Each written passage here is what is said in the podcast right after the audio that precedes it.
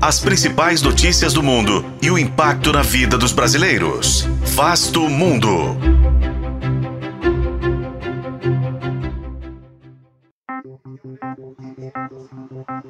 Após a Venezuela declarar formalmente a criação de uma nova província em território que hoje faz parte da Guiana, os líderes dos dois países agendaram negociações e devem se encontrar no próximo dia 14, na ilha de São Vicente e Granadinas. Mas o que mudou para Maduro admitir negociações? Este é Vasto Mundo, podcast de relações internacionais do tempo, e juntos vamos saber mais sobre a disputa no Essequibo.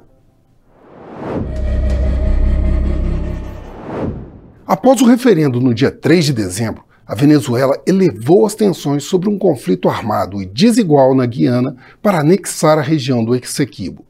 Trata-se de uma área de 160 mil quilômetros quadrados que representam quase três quartos da Guiana.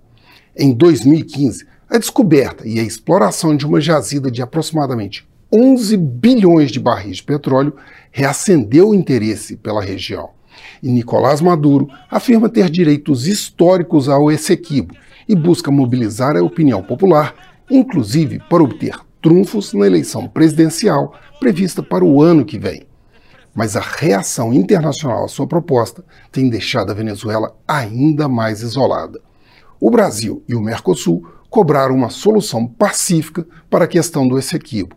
A Rússia, um dos principais aliados da Venezuela, se limitou a uma nota diplomática recomendando uma solução local para a crise. E, apesar de terem previsto em novembro deste ano assinar uma parceria de cooperação estratégica em 20 áreas da economia, a Rússia agora desistiu de uma visita que Nicolás Maduro faria a Vladimir Putin nesta semana. Outro forte parceiro, a China, também não mostrou empenho em se envolver, reafirmando sua parceria com ambos os países. A região faz parte da estratégia da iniciativa Belt and Road da China, que compra cerca de um terço dos minérios vendidos pela América Latina e pelo Caribe para o mundo.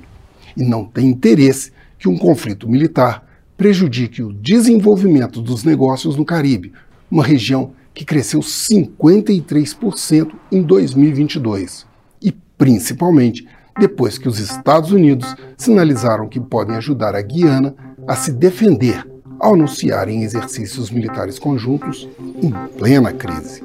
Eu sou Frederico Duboc e este foi Vasto Mundo. Acompanhe este e outros episódios no YouTube, nas plataformas de streaming e na programação da FM O Tempo.